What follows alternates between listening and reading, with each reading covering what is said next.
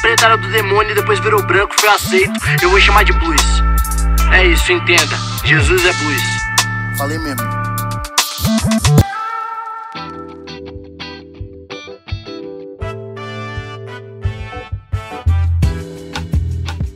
Eu saúdo a amada igreja com a paz do Senhor Jesus. Amém? Fala amém, pô. Amém. é isso aí, galera. Pastor João Paulo Berloff aqui na área para mais um episódio do nosso podcast dessa sériezinha espetacular chamada Jesus o Negro Nazareno. O que, que a gente está fazendo? É, olhando a vida de Jesus, né, através dos quatro evangelhos em ordem crono cronológica. Né? Então a gente vai pegando os quatro evangelhos, é, pega um pouquinho dali, um pouquinho daqui, lembrando que foram quatro pessoas que escreveram a partir das suas perspectivas. Então, para a gente ter uma noção geral da coisa toda, nós precisamos usar os quatro ao mesmo tempo. O que não é um trabalho muito fácil, mas necessário. É por isso que eu estou aqui para lhe ajudar. Valeu? Hoje eu quero é, é, hoje não tem um assunto muito específico aqui, porque é uma, uma, uma, quantidade de coisa que Jesus faz aqui numa sequência maluca. Então eu quero passar aqui só para você ter uma noção, para você não se perder aí na caminhada. Hoje a gente vai dar uma passada em algumas coisas, alguns acontecimentos aí soltos, digamos assim, na vida de Jesus. Por exemplo, Lucas capítulo 4, depois do versículo 30, Jesus ele entra numa sinagoga e adivinha o que, que tem dentro da sinagoga? Um pastor? Um rabino? A igreja? Oração e jejum? Louvores? Não. Tem um endemoniado. Pois é, tem um endemoniado dentro da sinagoga. Eu não sei se essa sinagoga era uma filial da Universal do Reino de Deus, né, que gosta de, de demoniado dentro da igreja, mas tinha um endemoniado dentro da sinagoga. Jesus entra dentro da sinagoga para libertar o endemoniado. Olha que coisa maluca. E não é só isso não, o texto vai dizer que depois disso, Jesus fala assim para os seus discípulos: "Vamos embora, vamos andar, porque a gente precisa passar em todos os povoados". E diz o texto que ele passa em todos os povoados, em todas as cidades, em todas as sinagogas, expulsando demônios. Aparentemente, toda sinagoga tinha um endemoniado lá. Que coisa maluca, né? Eu tenho para mim que quando uma igreja ou quando um, uma sinagoga, né? A sinagoga é tipo a igreja judaica, tá bom? Quando uma igreja, uma sinagoga gosta dessa teologia do demônio, né? Essa demonologia, ela atrai esse tipo de coisa mesmo. Ela atrai, não tem como, né? E, e quando não atrai, ela produz esse tipo de coisa, até porque senão ela fica sem ibope, né? Mas vamos lá. Então Jesus passa, cura, liberta esse pessoal isso é Lucas capítulo 4.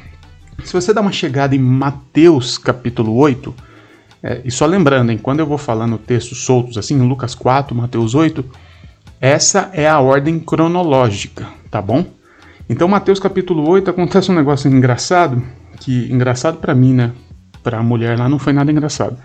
Mas diz o, o texto que o Jesus, ele vai na casa do Pedro e ele cura a sogra do Pedro. E aí tem aquela piadinha machista, mas que eu não poderia deixar de dizer aqui, que dizem que foi por causa disso que o Pedro vai negar Jesus lá na frente, né? Porque curou a sogra dele. Mas não é pra você rir disso, porque isso aqui é uma piada idiota, né? Só tô lembrando o tipo de coisa que a gente não pode falar. Mas Jesus cura a sogra do Pedro, e também em Mateus capítulo 8 ele cura um leproso. E aí você tem que lembrar o que eu te expliquei nos áudios anteriores, que a cura de um leproso é um dos sinais messiânicos. Lembra disso? Que dentro de uma tradição milenar judaica, aqui, a, a pessoa que curasse um leproso seria o Messias. E aí Jesus cura. E sabe o que, que Jesus faz? Ele fala assim: olha, não conta isso para ninguém. Fala pro leproso, né? Pro ex-leproso. Não conte isso para ninguém. Porém, Vá até a sinagoga e mostre-se ao sacerdote. Porque é o seguinte, quando você era curado, você tinha que fazer uma purificação, você tinha que fazer lá o, o sacrifício de agradecimento. Então Jesus fala assim: olha, não conta para ninguém não, só faz o, o, que o ritual manda. Porque a partir do momento que chegasse um cara lá que todo mundo sabia que era leproso e agora estava curado, pôs-se a treta no, no, no ambiente, porque, opa, tem um sinal messiânico acontecendo.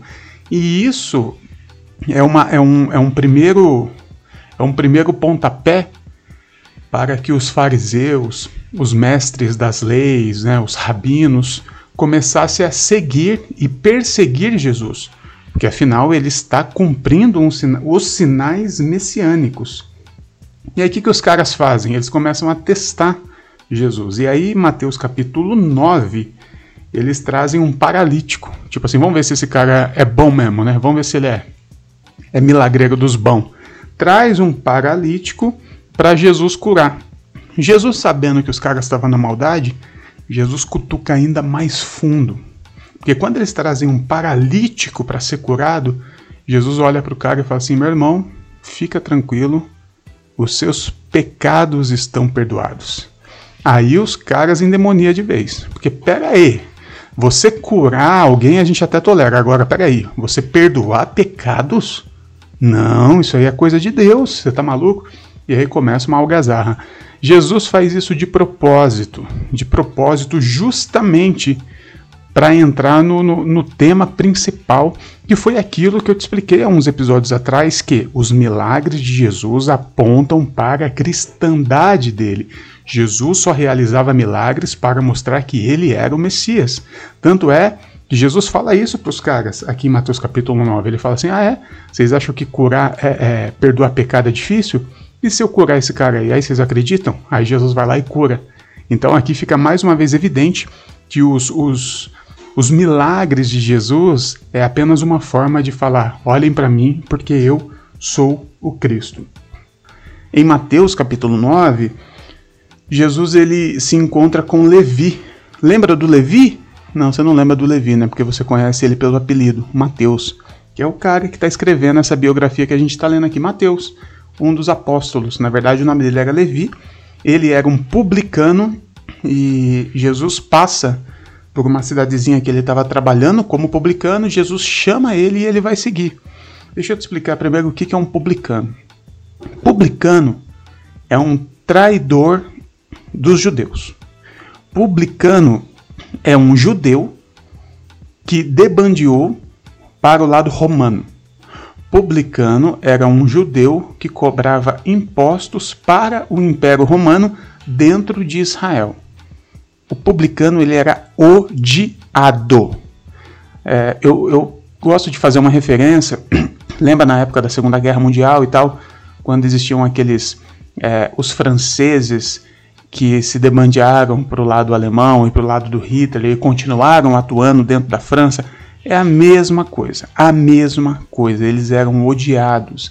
Eles tinham que andar escoltados pela guarda romana, porque além de ser um traidor, eles andavam com muita grana, né? Porque eles cobravam os impostos, né? Extorquindo o povo. E dificilmente tinha um, um publicano é, honesto. Eles extorquiam a mais, eles faziam caixa dois, enfim. E adivinha só? Jesus tem a grande ideia de chamar um cara desse para ser um dos seus apóstolos. Tanto é que quando ele chama Mateus, ele vai jantar na casa do Mateus. Aí tem publicano. O Mateus ele era um publicano, então tinha amigos publicanos, então tinha outros publicanos jantando com Jesus. E diz o texto que estavam os publicanos e pecadores, né?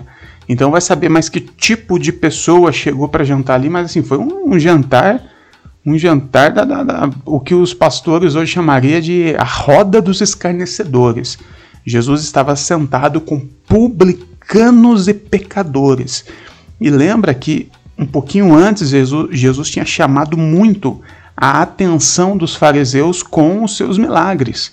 Então os fariseus vão atrás de Jesus é, quando chega lá, ele está sentado na mesa, na roda dos escarnecedores. Ele está sentado com publicanos e pecadores. E eles falam: Pera aí, mano. Você se diz o Messias, ou pelo menos está cumprindo os milagres messiânicos. Aí a gente vem aqui ver você, e você está sentado com pecador. E Jesus dá uma cara, mas bem no meio da cara deles. no versículo, isso aqui é Mateus, é, capítulo 9, versículo 12, quando ele diz o seguinte: Olha, não são os que têm saúde que precisam de médico, mas os doentes. Eu não vim para chamar os justos, mas os pecadores. Vão aprender isso. Eu não quero sacrifícios, eu quero misericórdia. Ah, gente, bem no meio da cara. Primeiro Jesus fala: se vocês são sãos, né, se vocês estão bem, vocês não precisam de mim, vocês não precisam do Messias. Vocês já estão bem. E é lógico que Jesus está sendo sarcástico, né? Mas vocês estão bem, vocês estão tranquilos, vocês não precisam de mim. Quem precisa de mim são as pessoas que admitem são pecadores, são pessoas que admitem que precisam de Deus, são pessoas que admitem o seu estado pecaminoso. E outra coisa, hein? Eu não quero sacrifício, eu quero misericórdia. E aqui Jesus mais uma vez desmonta o sistema religioso. Porque para um pecador é, poder se sentar à mesa e, e, digamos assim, ser aceito no, no hall social dos, dos religiosos, ele tinha que cumprir todos os sacrifícios que a lei mandava para deixar de ser um pecador. E Jesus falou: não, não é isso que eu quero mais. Não é o sacrifício, esse tipo de sacrifício, que inclui pecadores na roda, e sim a misericórdia. Eles não precisam fazer nada.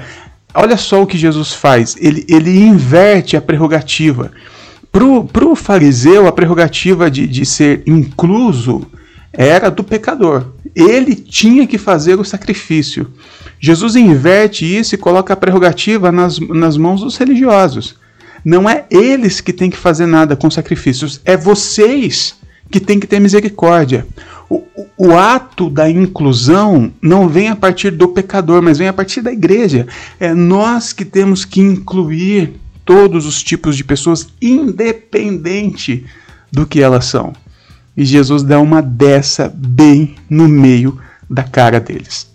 Eu não sei vocês, mas quanto mais eu leio e aprendo sobre a vida de Jesus, eu fico cada dia mais apaixonado pela história desse cara e cada dia eu fico mais eu, eu, eu fico mais desafiado, eu sou desafiado a tentar, tentar e constantemente errar em ser um discípulo desse cara e viver a vida como ele viveu.